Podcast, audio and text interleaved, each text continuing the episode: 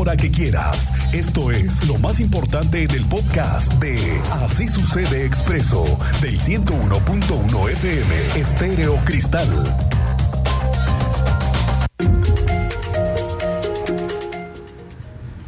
Le tengo malas noticias a los vecinos que transitan cerca de Tlacote. La zona de 5 de febrero y Tlacote ha sido la más complicada de la obra. Y este tramo, este pedazo de la obra no termina y tiene a los ingenieros de ICA y de la Secretaría de Obras Públicas forzando la maquinaria, porque nada más que no terminan y hoy ya de plano el secretario de Obras Públicas tuvo que reconocer que sí faltan cosas de la obra. Serán algunas banquetas y la conexión de Tlacote. Este tramo puede quedar pendiente de concluir este año y seguir en el 2024. Como ya anticipábamos, ¿no? Como ya estamos viendo todos, es que es evidente que si uno pasa por la obra, hoy en la mañana la anduve caminando, por ejemplo, en la zona de universidad, y la realidad, la verdadera realidad es que las banquetas aún están destruidas y para que termine eso, le van a faltar días a diciembre, ¿eh? créame, le van a faltar más de 31 y por eso ya se ve el brinco al 2024, porque hoy el secretario lo confirmó, sí, que el tramo de Tlacote es el que más batalla les ha dado. Yo pienso que si tenemos algún retraso, o sea, si no nos, si no, si, no terminamos sería la parte de Tlacote básicamente. La parte de Tlacote, Tlacote quiero decir, eh, la, la, rama que va hacia Avenida de las Torres o la rama que va hacia Avenida Tlacote. Los pasos a desnivel ya están abiertos, las laterales estarían abiertas. Lo que nos faltaría sería a, a lo mejor algo de... de y, y sin embargo, estamos luchando para que no nos falte. Esta mañana el secretario de Obras Públicas, eh, Fernando González, fue interrogado por el tema de los plazos que hay en la obra y dice que en diciembre, sí o sí, antes de 31 van a estar habilitados los cuerpos de sur a norte y de norte a sur, menos Tlacote. Ese va a ser el tramo que podría no concluirse, pero dice que los nuevos camiones y el sistema de transporte está por liberarse. De hecho, hoy el director de la Agencia de Movilidad, Gerardo Cuanalo, dio a conocer que instalarán dos puentes peatonales a lo largo de Paseo 5 de febrero. Es parte de las obras de reingeniería. También confirmó que los puentes peatonales se ubicarán en las estaciones 18 de marzo y Universidad. Y de hecho, si usted pasa ahí por el tramo de Avenida Universidad, ahí afuera de la Universidad Autónoma de Querétaro, los puede ver. Estos puentes, falta que los instalen, ¿no? Pero pues ya los tienen al menos ahí. Vamos a ver en qué tiempo los terminan obviamente de, que se den las condiciones. Como mencionó, hay dos puentes peatonales que se tienen que instalar todavía, una en la estación 18 de marzo, otra en la estación Universidad, y en función de eso vamos a estar eh, eh, garantizando. Hemos hecho recorridos eh, todas las semanas, estamos haciendo recorridos junto con la Secretaría del Trabajo, revisando todavía detalles y bueno, todavía se están, se están estamos observando algunas cuestiones de seguridad. Bueno, por ahí el tema de la obra y de los avances en el tema de 5 de febrero. Entonces, vamos ahí, le vamos eh, dando a conocer más detalles sobre este asunto. Por lo pronto, le quiero decir que eh, ahí, en 5 de febrero, donde también se está terminando de construir el nuevo edificio de la Secretaría de Seguridad Ciudadana, hoy tuvimos la oportunidad de conocer tres de los eh, ocho pisos que tiene la infraestructura. Es un lugar muy novedoso y tecnológicamente es una fortaleza. Ahí es en donde va a operar la estrategia, la investigación, la cibernética, toda la estrategia ahí es en donde va a desarrollarse a partir de enero. Además de que también será la cara a la ciudadanía, donde vamos a tramitar la licencia. Por ejemplo, me mostraron que es un circuito que comprende el trámite para que sea más ágil no te lleve tiempo.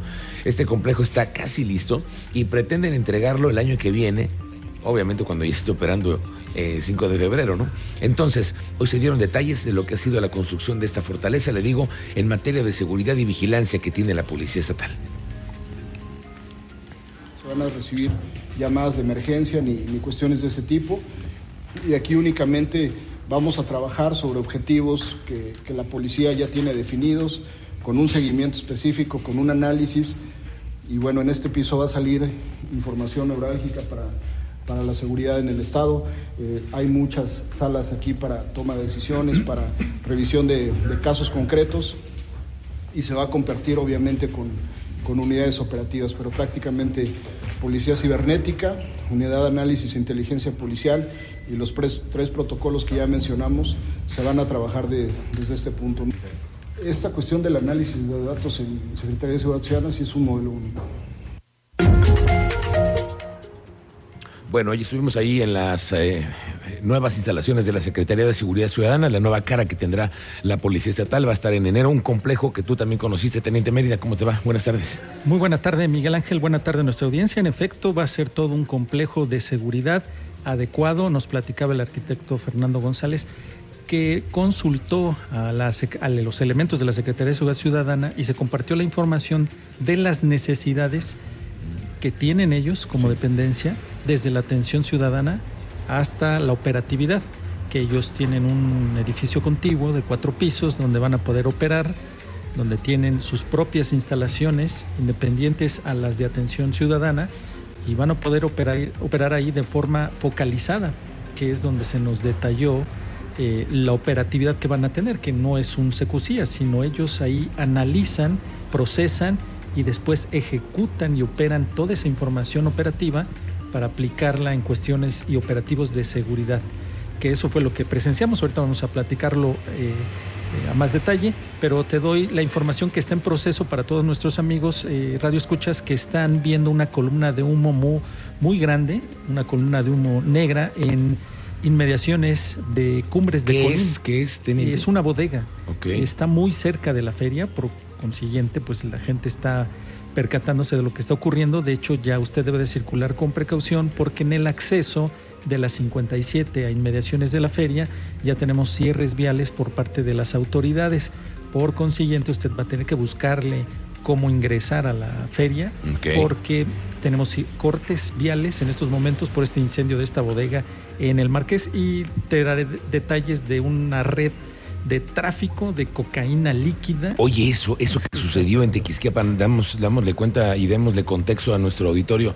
Recordemos que en Tequisquiapan sucedió una verdadera tragedia, ¿no? Cuando llegó un, un grupo, un comando, y atacó a un rancho donde estaba una familia completa, ¿no? Eh, sí, parte de esa información es la que viene relacionada porque la información que proviene desde Costa Rica es de que esta red de tráfico de cocaína líquida está asociada con un cártel de Querétaro. no me digas. Sí, sí, sí. Ahora, ¿por qué te refieres a la cocaína líquida? ¿Esto es una nueva forma de distribuir? Sí, ¿Qué será? La forma en que ellos buscan trasladar de manera internacional esta droga y es de manera líquida, pero te voy a dar detalles en breve. Correcto, teniente. Estamos pendientes y al rato platicamos de este complejo de la Secretaría de Seguridad Ciudadana. El coordinador estatal de Protección Civil, Javier Amaya, ya adelanta que están preparados ¿eh? para el operativo de decomiso de pirotecnia que viene para la temporada navideña. Ya se sabe que en algunos municipios, por ejemplo en Corregidora, ya no puedes tronar cohetes en ningún lado y la pirotecnia está solamente controlada bajo un permiso del parte del ayuntamiento. Falta que todos los municipios le entren, a ver si cuándo lo hacen.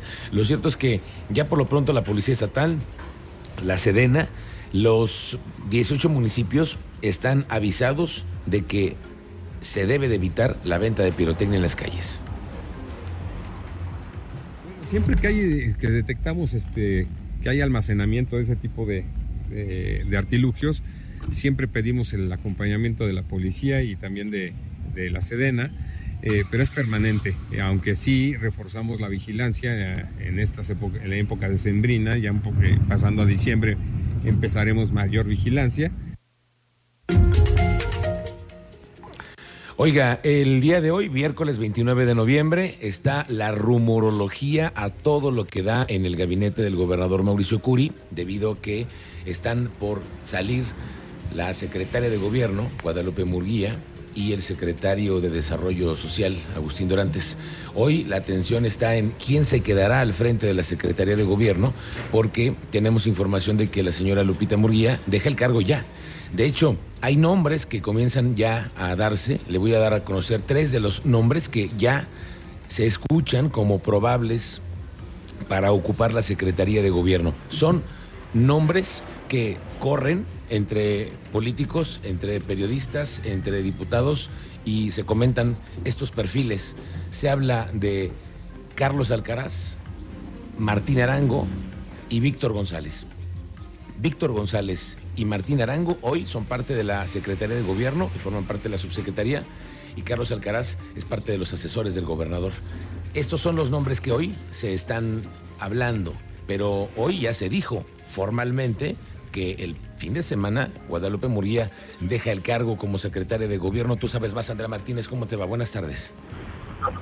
¿Qué tal, Miguel Ángel? Muy buenas tardes y también a toda la audiencia. Pues así es, justo el día de hoy el subsecretario de la Secretaría de Gobierno Estatal, Martín Arango García, confirmó que este domingo Guadalupe Murguía Gutiérrez solicitará licencia para separarse de su cargo como la titular de esta dependencia. Esto, bueno, recordemos a que pues se registrará en el PAN para la fórmula con Agustín Dorantes y buscar, bueno, la precandidatura al Senado de la República. Escuchemos eh, pues esta declaración que dio al respecto el secretario de la Secretaría de Gobierno Estatal.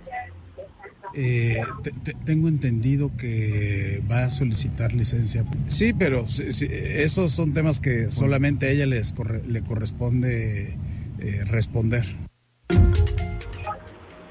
Y bueno, justamente le cuestionábamos a Martín Arango si él eh, pues quedaría como titular de la Secretaría de Gobierno Estatal. Sin embargo, bueno, pues eh, señaló que aún el gobernador del estado, Mauricio Cudi, no les ha informado quién eh, pues será el encargado del despacho o el nuevo titular de la Secretaría de Gobierno Estatal, pero afirmó que a quien se designe pues se le dará todo el respaldo. Finalmente, el subsecretario aclaró que no conoce el sentido de la licencia que solicitará Guadalupe Murguía si es por tiempo indefinido o de manera definitiva.